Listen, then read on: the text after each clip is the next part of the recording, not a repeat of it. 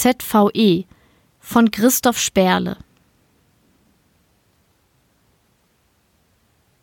Hey, träumst du?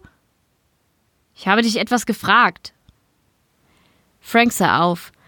Mit mechanischen Handgriffen verrichtete er weiterhin seine Arbeit. Ja, er war mit den Gedanken ganz woanders gewesen. Er war mit den Gedanken wieder bei ihm. Sein Kopf kreiste fast nur noch um ihn. Ein Flipper war selten, äußerst selten. Die meisten Menschen glaubten nicht einmal an ihre Existenz. Aber nun besaß er ein und konnte sein Glück kaum fassen. Wie viel er wohl noch steigen würde. Heute Morgen zeigte er knapp 900 Bits an und war erst hellblau. Er tastete nach ihm, um sich zu versichern, dass er wirklich da war. Erst hellblau. Die anderen Pucks hatte er in seiner Wallet in der Hosentasche. Sein gesamtes immaterielles Vermögen. Er hatte immer alle seine Pucks dabei, damit er sie schnell wieder loswerden konnte. Je schneller, desto besser. Das war bei ihm anders. Seinem Schatz. Frank, kommst du nun mit? Wir könnten uns was vom Markt holen. Er schaute auf die Uhr. Fast Mittag. Seit er ihn hatte, verging die Zeit auf eine andere Art und Weise. Plötzlich gab es wieder Möglichkeiten, er hatte wieder Ziele und vielleicht sogar einen Weg hier heraus. Er nickte bloß, dann hoben sie den Stahlträger gemeinsam in die Maschine. Alles okay bei dir? Du wirkst zurzeit irgendwie abwesend. Richard und er traten gerade aus dem dreckigen Fabrikgebäude nach draußen. Jetzt mussten sie sich wenigstens nicht mehr anbrüllen. Er blickte in das mit Schmieröl verdreckte Gesicht seines Kollegen und antwortete Alles okay. Er mahnte sich in Gedanken zur Vorsicht. Niemand durfte etwas von seinem Glücksfall erfahren. Er musste mit äußerstem Bedacht vorgehen, denn was er besaß, war mehr wert als das Leben eines einfachen Arbeiters. Der sogenannte Markt, den sie in ihrer gesetzlichen Mittagspause von 35 Minuten aufsuchten, war eine Ansammlung von Verkaufsständen in Wellblechhütten und Garküchen unter freiem Himmel. Ohne Worte zu verlieren, steuerten sie auf den Stand von Sammy zu, Ihre Suppe enthielt wenigstens ein wenig Gemüse, und sie nahm fast alle Downer, auch wenn sie bereits dunkelrot leuchteten. Wie alle hier lebte auch sie am absoluten Existenzminimum. Wenn sie von der Fabrik einmal in der Woche ihren Lohn in Form von Pucks bekamen, leuchteten diese bereits hellrot. Bis die Pucks jedoch ihren Weg hierher über die Theke eines Marktstands fanden, waren viele nur noch dunkelrot und damit wenige Bits wert. Hey Sammy, was gibt's heute? fragte Richard. Kohlsuppe, antwortete Sammy knapp. Schon wieder, blaffte Richard. Solange du mir nicht wenigstens einen hellroten gibst, bleibt es bei Kohlsuppe. Frank wollte keine Zeit mit Plauderei vertrödeln. Gib uns zwei Portionen. Er kramte seine Pucks aus der Wallet. Nicht seinen Schatz, den bewahrte er wohlweislich separat in seiner Brusttasche auf einen dunkelroten, der noch 12,20 anzeigte, einen roten mit immerhin 48,50 und einen, auf dem noch spärlich rot glimmend 3,10 stand und der gerade auf 3 umsprang. Nimmst du den noch? fragte er Sammy und zeigte ihr den Puck. Sie nahm und betrachtete ihn. Frank, was soll ich mit der Scheiße? Heute Abend ist er tot. Ich wette, wenn du dich beeilst, bekommst du heute Nachmittag noch ein wenig Kohl für die Suppe von morgen. Nicht schon wieder Kohl, raunzte Richard. Sammy würdigte ihm keines Blickes und sah stattdessen Frank an. Na gut, ich nehme ihn, wenn du mir den anderen noch dazu gibst. Hey, da sind noch zwölf Bits drauf, empörte sich Frank. Ja, und morgen um die Zeit stehen mit Glück noch sieben drauf. Gib ihn mir jetzt und du musst die nächsten beiden Tage nichts für dein Mittagessen bezahlen. Deal, sagte Frank und reichte ihr den zweiten Puck, um das Geschäft abzuschließen. Der Besuch des Marktes führte Frank immer wieder vor Augen, dass er ganz unten angekommen war. Hier tauschten nur noch rote und dunkelrote Pucks die Hände und damit die Verzweiflung, diese möglichst schnell wieder loszuwerden, bevor ihre Zeit abgelaufen und sie damit völlig wertlos waren. Er sah, wie Sammy bereits mit den beiden Pucks in der Hand am Nachbar stand und Gemüse feilschte. Er setzte sich Richard gegenüber auf eine Bank, schlürfte seine Suppe und versank wieder in Gedanken. Wenn er es geschickt anstellte, bedeutete der Apper in seiner Brusttasche einen Weg hier heraus. Frank bezweifelte, dass die Entdecker von Bitcoin und die daraufhin schnell wachsende Schar der Jünger eine Welt wie diese im Sinn hatten, als sie von einer neuen Geldordnung sprachen. Er war sich sogar sicher, dass sie das nicht hatten.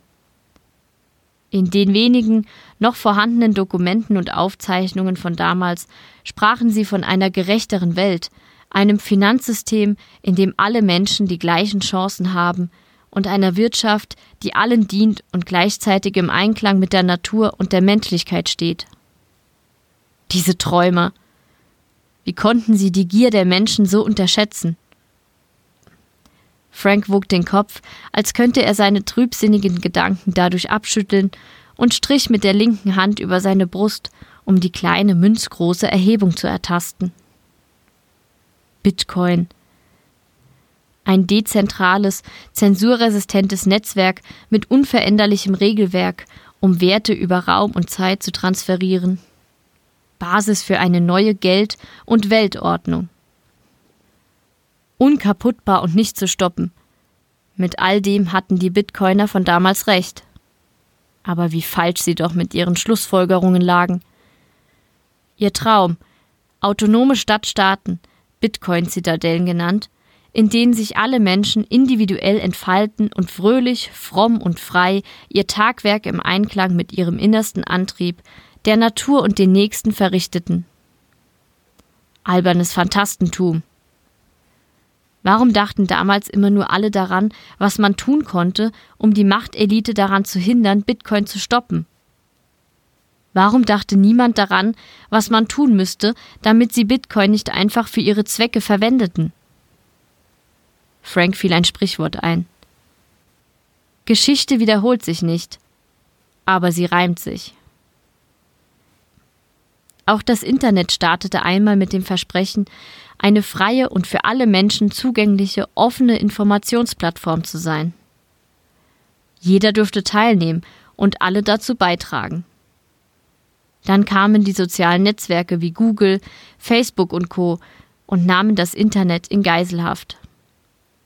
Frank war sich sicher, dass die Mächtigen dieser Welt ein breites Grinsen im Gesicht hatten, als sie das ZVE auf Basis von Bitcoin starteten. Frank schaute sich auf dem Markt um. Glückliche Gesichter waren hier Mangelware.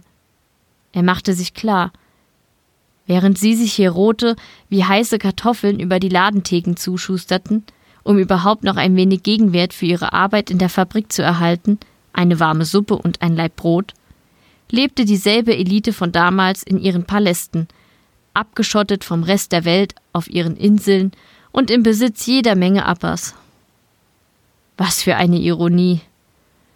Die Bitcoin-Zitadellen, die gab es inzwischen wirklich. Aber so war das sicher nicht geplant gewesen. Frank, wir müssen wieder. Frank blickte auf, nahm wortlos die beiden Blechschüsseln und brachte sie zurück an den Stand. Bis morgen, Sammy. Bis morgen, Jungs. Ich habe Karotten und Sellerie für morgen bekommen. Stolz hielt sie ihre Einkäufe in die Höhe. Jetzt muss sich Gerti um deinen dunkelroten Furz kümmern. Frank hob entschuldigend die Schultern und folgte dann Richard wieder Richtung Fabrik. Er musste sich noch um den roten Fünfziger in seiner Wallet kümmern. Am Freitag war wieder Zahltag. Bis dahin wäre der Puck wertlos. Für diese Situation, die ständig vorkam, hatte sich ein Markt mit mehr oder weniger umständlichen Umgehungslösungen gebildet. Ein Markt, der nur existierte, weil seinem Geld eine wichtige Eigenschaft fehlte. Wert in die Zukunft zu transferieren. Er kniff die Augen zusammen, als er daran dachte, dass Bitcoin ursprünglich angetreten war, um genau diesem Problem den Kampf anzusagen. Die gut betuchten Menschen auf dieser Erde wären sich hingegen einig, dass Bitcoin das Problem gelöst hatte. Für sie zumindest. Nur hatte genau diese Elite auch im alten System immer gut lachen. Es hatte sich nichts verändert. Auf dem Weg zurück durch die dreckigen Straßen sah Frank verloschene Pucks liegen. Äußerlich und auch technisch gesehen genauso ein Puck, wie er einen in der Brusttasche hatte. Nur lief auf seinem plötzlich ein ganz anderes Programm. Warum nur? Um Flipper rankten sich allerlei Geschichten auf der Straße. Für die allermeisten Menschen gehörten sie in das Reich der Legenden. Schließlich hatte er nie je einen zu Lebzeiten gesehen oder kannte jemanden, der einen gesehen hätte. Auch für Frank waren diese Geschichten bisher Träumereien einer hoffnungslosen Generation, einfachen Händlern und Fabrikarbeitern wie ihm. Beinahe hätte er ihn hervorgeholt, nur um sich zu versichern, dass er nicht träumte. Aber schon der bloße Besitz eines Pucks der Farbe hellblau brachte in diesem Viertel der Stadt den Besitzer in äußerste Gefahr. Frank betrat gemeinsam mit Richard die Fabrik, um die zweite Hälfte seiner Zwölf-Stunden-Schicht zu absolvieren. Er musste seine nächsten Schritte mit größter Sorgfalt planen. Am Freitag war Zahltag, von den Arbeitern auch einfach Puckausgabe genannt. Frank reihte sich nach seiner Schicht in die Schlange der Lohnempfänger ein. Als er an den Ausgabeschalter trat, winkte ihn der Mann hinter dem Panzerglas heran und deutete auf den Iris-Scanner. Whitmore Frank. 100 Bits V5. Frank erschrak. Das musste ein Fehler sein. Er wandte sich zu der Person hinter dem Schalter. Entschuldigen Sie bitte, es muss sich um einen Irrtum handeln. Ich bin V6. Und selbst das reichte ihm gerade so zum Überleben. Ungerührt blickte der Mann ihm in die Augen. Ihre gesamte Abteilung wurde zurückgestuft. Frank konnte nicht glauben, was er da hörte. Ihm wurde heiß, und im nächsten Moment hieb er auf das Glas ein, das ihn von dem Mann trennte. Das reicht aber nicht. Im selben Moment lösten sich auf beiden Seiten des Schalters Drohnen aus der Wand. Sie richteten einen Taser auf ihn und eine mechanische Stimme ertönte. Bitte treten Sie zurück. Frank griff schnell den Puck aus dem Ausgabefach des ZVE-Terminals, stolperte rückwärts und murmelte: Ist ja schon gut. Schon seit er vor vielen Jahren angefangen hatte, in der Fabrik zu arbeiten, verdiente er jede Woche 100 Bits, die ihm immer freitags nach seiner Schicht durch einen Puck ausgehändigt wurden. Das war die gute Nachricht. Das Problem war die sogenannte Velocity des Pucks. Diese Einheit bestimmte, wie schnell der Puck an Wert verlor. V5 bedeutete, dass die 100 Bits innerhalb fünf Tage auf Null fielen. Fünf Tage! Als er angefangen hatte, in der Fabrik zu arbeiten, gab es noch jede Woche V8-Pucks. Manchmal schaffte er es damals sogar, einen kleinen Betrag anzusparen. Spätestens mit V6 war das aber vorbei. Es half nichts. Er war müde und hatte Hunger. Frank ging zum nächsten ZVE-Terminal und hielt seinen neu erworbenen Puck daran. Das Terminal zeigte an 100 Bits, Slave V5. Verfügbar 99,80 Bits. Frank klickte auf Bits auf neuen Puck transferieren und gab dann über die Bildschirmtastatur 15 ein. Das Terminal spuckte einen neuen Puck aus. Auf dem Bildschirm wurde angezeigt 15 Bits Slave V5 auf neuen Puck transferiert. Verfügbar 84,80. Frank nahm den neuen, rot leuchtenden Puck an sich, den er auf dem Weg nach Hause bei Jennys gegen einen Bohneneintopf und Brot eintauschen würde. Kurz überlegte er, ob er ihn an das Terminal halten sollte, aber er hatte Angst, dass ihn hier mitten auf der Straße jemand beobachten könnte. Zu Hause angekommen, machte er sich gierig über den Eintopf her. Natürlich war auch Jenny aufgefallen, dass es sich bei seinem neuen Puck nur um einen V5er handelte, worauf sie ihn aufmunternd zunickte und ihm dann 100 Gramm weniger als sonst abwog. Er legte sich auf seine abgewetzte Matratze und machte, was er am liebsten tat. In den Archiven nach Video- oder Tonaufnahmen aus vergangenen Zeiten stöbern. Er wollte genau verstehen, was es mit dem Puck auf sich hatte, den es nicht geben sollte und den er doch in seinen Händen hielt. Vor allen Dingen die Erfindung von Bitcoin interessierte ihn. Frank verschlang alle Bücher von Safedin Amos, die Videos von Andreas Antonopoulos und die Podcasts vom Honigdachs. Durch das bunt gesammelte Wissen kristallisierte sich bei Frank mit der Zeit ein immer klareres Bild heraus und er konnte sich zusammenreimen, was mit Bitcoin schiefgelaufen war und was es mit seinem Puck auf sich hatte. Das Problem ließ sich ganz einfach auf den Punkt bringen. Bitcoin war zu schnell zu erfolgreich geworden. Denn die wichtigste Vorhersage trat ein. Bitcoin war nicht zu stoppen. Weder Verbote mit empfindlichen Strafandrohungen noch das Abschalten der technischen Infrastruktur änderten daran etwas. Das Gegenteil war der Fall. Je vehementer eine Regierung Bitcoin bekämpfte, desto schlechter erging es daraufhin dem Staat. Die Abwanderung einer ganzen Generation von Fachkräften und wichtigen Technologieunternehmen im jungen, aufkeimenden Bitcoin-Zeitalter führten unweigerlich zu einer abnehmenden Wirtschaftsleistung und damit immer zur desaströsen Abwertung der nationalen Währung. Zum ersten Mal in der Geschichte der Menschheit waren Staaten mit einem von Menschenhand geschaffenen globalen Phänomen konfrontiert, das sie nicht kontrollieren konnten. So wie ein Gartenzaun ein Bienenvolk nicht davon abhalten kann, auszuschwärmen. So wenig konnte ein Staat Bitcoin daran hindern, sich immer weiter zu verbreiten. Für eine politische Elite, die seit Jahrhunderten darin geübt war, in Territorien zu denken und mit Gesetzen ihre Vorstellung von Recht durchzusetzen, war Bitcoin nicht zu fassen.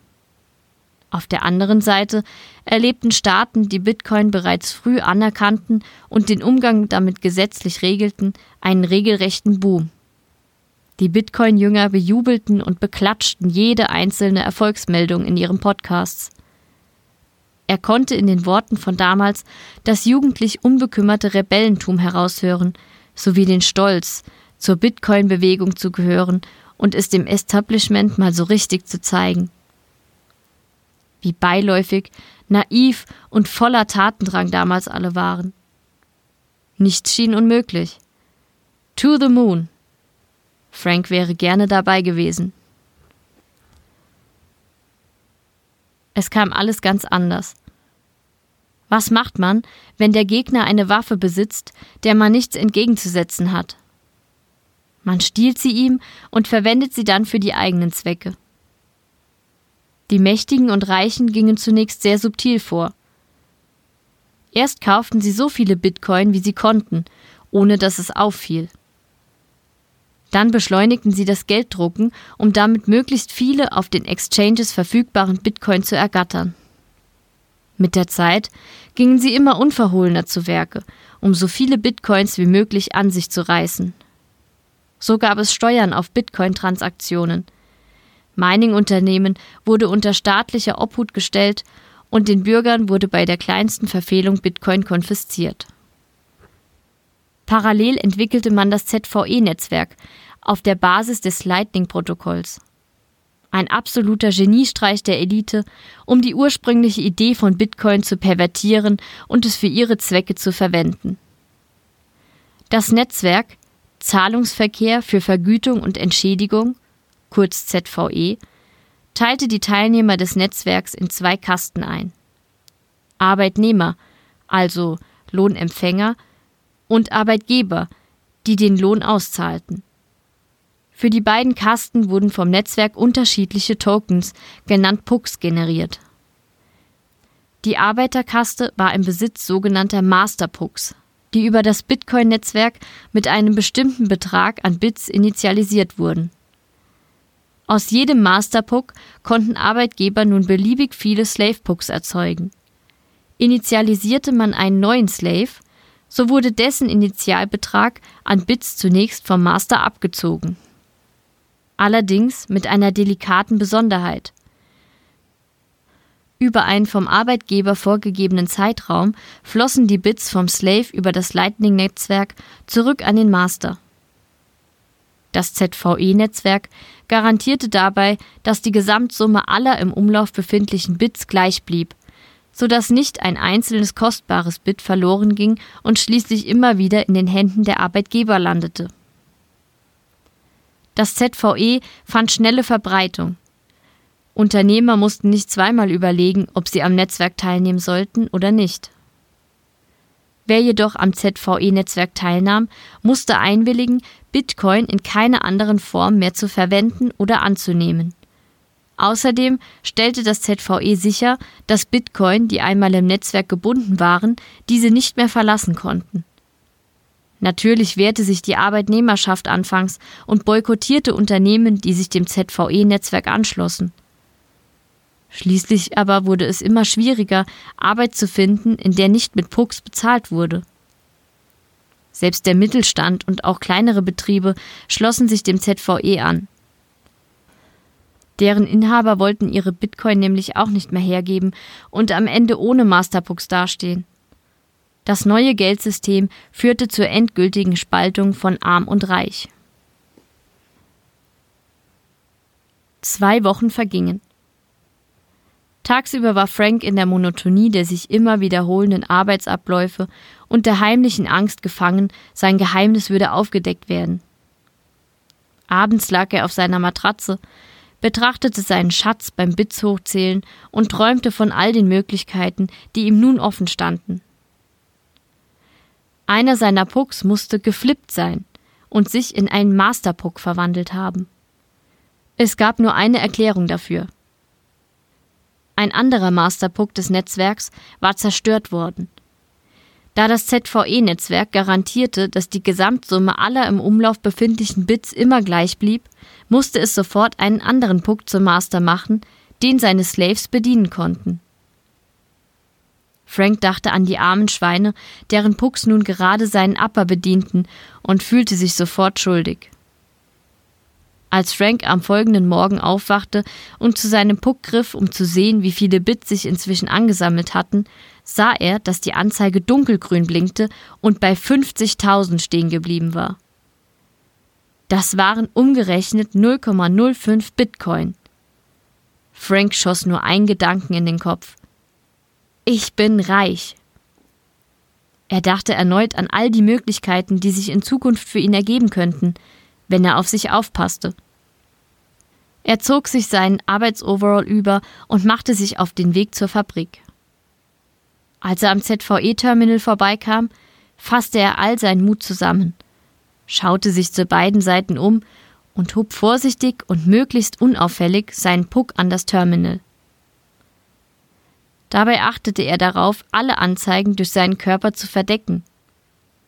Das Terminal zeigte an 50.000 Bits Master. 50.000 Bits verfügbar. Frank klickte auf Bits auf neuen Puck transferieren. Auf dem Bildschirm wurden daraufhin zwei Eingabefelder angezeigt. Velocity und Betrag. Er klickte auf V5 und gab danach 20 ein. Prompt spuckte das Terminal einen neuen Puck aus. Auf dem Bildschirm erschien die Nachricht 20 Bits Slave V5 auf 9 Puck transferiert. Verfügbar 49.980. Frank nahm den neuen, rot leuchtenden Puck aus dem Ausgabefach und hielt beide Pucks nebeneinander. Obwohl er wusste, was passieren würde, überraschte es ihn, als es geschah. Gleichzeitig sprangen der Downer auf 1990 und sein Upper auf 49.980,10 um. Nun war er Lohnzahler und Lohnempfänger in einem. Er starrte weiter auf die beiden Pucks. Der Vorgang war absolut faszinierend. Er hatte das ZVE ausgetrickst. Hey Mann, bist du fertig? Frank zuckte zusammen und drückte beide Pucks fest an sich. Er drehte sich um und sah einen Mann im Arbeitsoverall, der ihn ungeduldig fixierte. Ja, sorry, bin schon weg.